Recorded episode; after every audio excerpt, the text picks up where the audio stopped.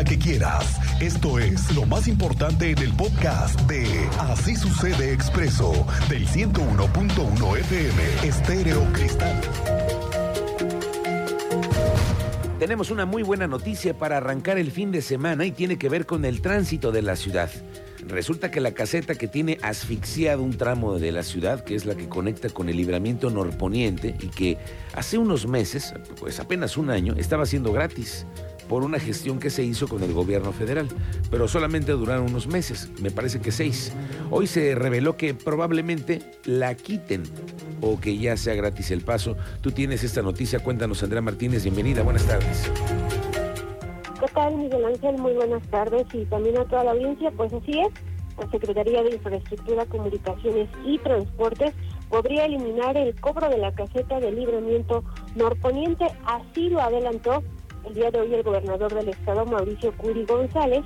Esto luego, eh, bueno, recordamos que el día de ayer justamente tuvo una reunión con el titular de esta dependencia federal, Jorge Nuño, y donde, bueno, el mandatario estatal recalcó que este tema fue uno de los que se abordó, además de que, bueno, ofreció eh, pues dar mantenimiento a esta carretera por parte justamente de la administración estatal. En ese sentido, bueno, Mauricio Curi indicó este también será uno de los temas que se tratará este lunes en la visita del presidente de México, Andrés Manuel López Obrador, a Querétaro. Escuchemos esta información que da a conocer el día de hoy el gobernador de Querétaro. Otro de lo que platicamos de la caseta del norponiente, que a ver si lo podían abrir y ahí el ofrecimiento que le hice, y lo voy a tocar con el señor presidente sino, eh, el lunes, es pues, que quiten esa caseta porque ya está en un lugar 100% urbano y que nosotros como Estado nos haríamos responsable de la, del mantenimiento de la carretera del libramiento norponiente.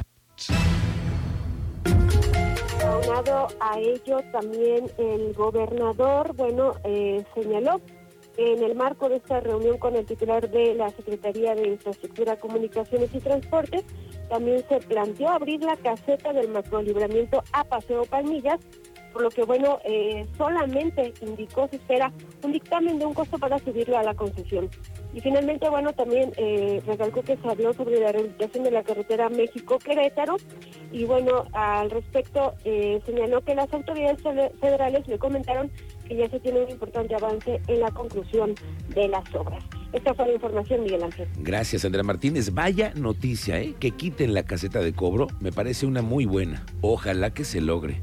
Ojalá que el presidente diga que sí a esta solicitud, porque entonces el gobierno, como dijo el, el, gobernador, se harían responsables. Y mira que hablando de mantenimiento, también en ese sentido, ese liberamiento le hace falta. ¿Una manita? Una manota. Sí, sí, ¿No? sí. Y entonces ya tendríamos la presión sobre el gobierno del estado para que la ejecute. Bueno, vamos a ver si se logra que la quiten que la quiten, sí, sí, que la quiten, ojalá que sí.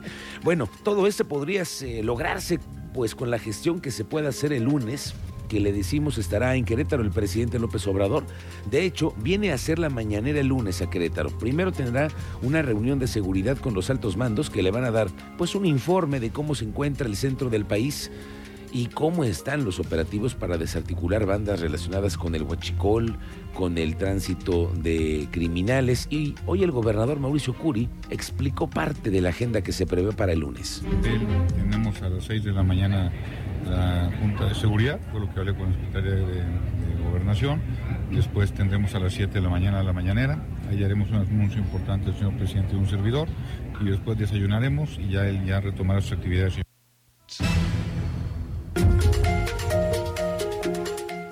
Y otro asunto que será seguramente parte de las pláticas será el informe que la Guardia Nacional dé al presidente de la República, porque aquí nosotros lo hemos visto, se ha disminuido a la vista su presencia. Hemos confirmado cuando, por ejemplo, hay accidentes, una hora después o más llegan los elementos a cubrir qué ocurre y si no que le pregunten a los transportistas de carga que sufren el robo a mano armada, muchas veces en tramos peligrosos de la carretera. Pero el secretario de gobierno de Querétaro, Carlos Alcaraz, tiene otros datos. Tú los conoces, Teniente Mérida. Muy buenas tardes.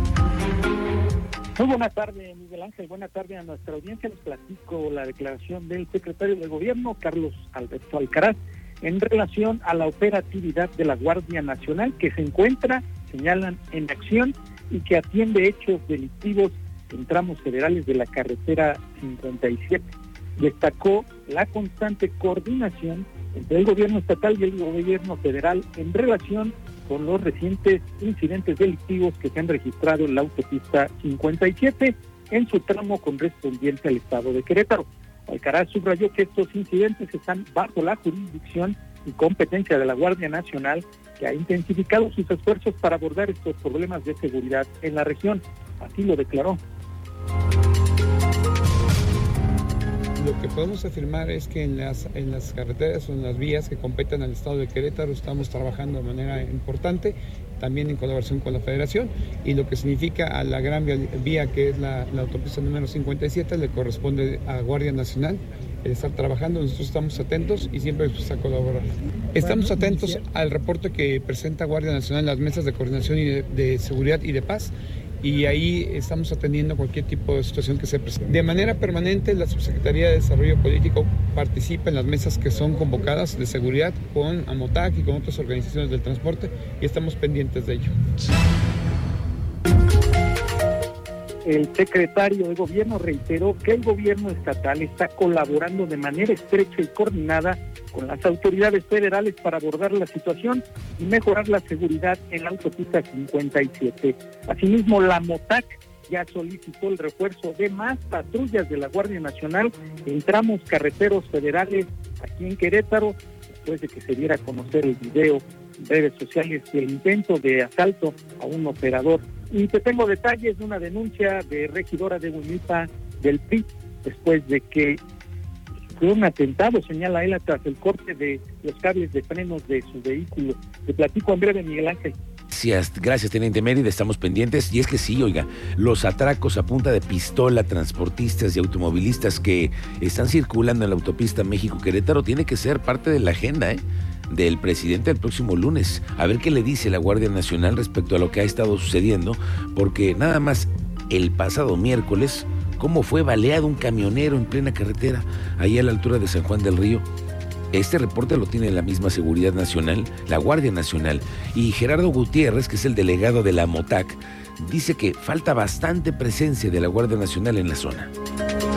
Siempre les hemos pedido al gobierno federal que nos manden patrullas de la Guardia Nacional, División Carretera, pero para que vigile. Sabemos que es muy complicado, así muy complicado este tener una patrulla por cada uno, ¿no? Pero pues antes antes como que estaba más controlado. La verdad, la Guardia Nacional hemos hecho trabajo nosotros de campo y pues vemos que hay muy pocas unidades muy pocas unidades. Vamos al tema de la obra de 5 de febrero porque el secretario de Desarrollo Urbano y Obras Públicas, Fernando González, el que tiene la cuenta regresiva todos los días, dice que el gobierno ya le ha pagado en tiempo y forma a ICA, la empresa que nos ha quedado muy mal a todos y que no sé por qué no la vetan ya dice que eh, la CEMIC, él, sabe que la CEMIC dio a conocer que había deudos por parte de la empresa ICA con las empresas que han sido subcontratadas para la ejecución de la obra. Pero dijo que de parte del gobierno se han hecho 32 pagos, eso sí, ellos muy puntuales a la empresa constructora, de un total de 6.600 millones de pesos. 6.600 millones es lo que cuesta esta obrita de las 5 de febrero, ¿eh? y les han dado 32 pagos todos puntualitos. ¿Y qué tal Ica, eh? ¿A poco cumplió con tener 24 horas la obra? Ya lo hubiera tenido desde el año pasado. Dijeron que la tendrían en diciembre, ya estamos a finales de enero y nada. Dice el secretario de Obras Públicas que ellos van a reunirse con ICA para ver por qué los adeudos con los constructores cretanos. Mira, nosotros hemos estado pagando muy puntualmente todo el avance de obra que se da. En realidad, eh, eh, con nosotros no se, ha, no se ha acercado alguna empresa a decirnos que les deben, no, no, lo sé. Esos son este, asuntos que trae la, empresa, pero sí vi la noticia y pensaba yo platicar con los de ICA para que resuelvan sus problemas. Pero es un asunto que es directamente entre particulares. Bueno, lo que sí es que la zona comercial de 5 de febrero, ahora sí, todo indica que ahora sí ya se va a echar a andar y habrá muchos puestos nuevos y diversa eh, producción gastronómica. Tú sabes más de esto, Alejandro Payán. Buenas tardes. ¿Qué Miguel Ángel? Buenas tardes. Pues efectivamente, como comentas, a partir de la próxima semana ya no se va a tolerar la venta de en las inmediaciones de Linz y de Zaragoza. Pues los 34 locatarios del camellón ya fueron entregados y la vialidad ya está abierta a la circulación. Esto lo dio a conocer el subsecretario de Gobierno de la capital, Juan Carlos Arreguín. El funcionario recordó que los locatarios de esta zona se les permitió vender en las inmediaciones mientras se realizaban las obras de remodelación temporal en esta vialidad, por lo que los locales comerciales ya fueron e incluso reconstruidos y entregados destacó que, pues bueno, obviamente los locatarios al recibir estos observaron algunos detalles y los han ido subsanando, incluso haciendo contratos durante estas últimas fechas, por lo que pues ya no tienen pretexto y a partir de la próxima semana ya le verán de vender en los locales establecidos. ¿Te parece bien, Miguel Ángel? Escuchemos la explicación que nos da el funcionario Juan Carlos Arreguín. Pues, durante el proceso de construcción se llegó a un acuerdo con estos 74 locatarios para que durante el proceso de construcción de estos nuevos locales se pusieran las inmediaciones de Zaragoza, es decir, se, se tolera, se toleró desde entonces, previo acuerdo, que ellos se instalaran ahí, en esa zona. Como las calles se cerraron, prácticamente no había paso, no había paso vehicular y de alguna otra forma se permitía ahora posible la instalación de estos 74 establecimientos, digamos, de manera ambulatoria, ¿no? El proceso de construcción ha sido concluido y estamos precisamente en el proceso de que estas personas ya se incorporen a sus locales. Evidentemente, durante este proceso de, entrega-recepción ha habido algunos procesos de carácter administrativos con proveedores, por ejemplo, de agua potable, de gas, de energía eléctrica, y cada uno de los eh, locatarios han venido contratando de manera individual este, sus propios servicios.